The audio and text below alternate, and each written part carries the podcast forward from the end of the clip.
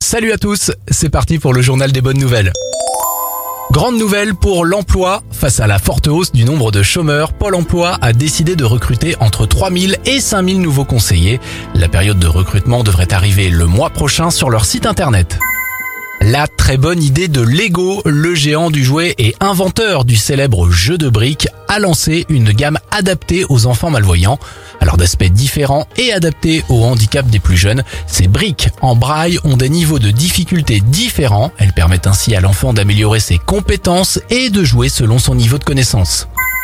Payez si vous le pouvez au restaurant, c'est le concept inventé par un couple de retraités américains. Ils s'appellent Freddy et Lisa et depuis un an, ils tiennent un restaurant en Alabama. L'idée est simple, à la fin du repas, vous payez ce que vous avez envie ou rien du tout si vous n'en avez pas les moyens.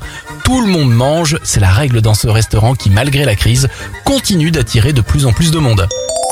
C'était le journal des bonnes nouvelles. Vous pouvez le réécouter maintenant sur notre site internet radioscoop.com.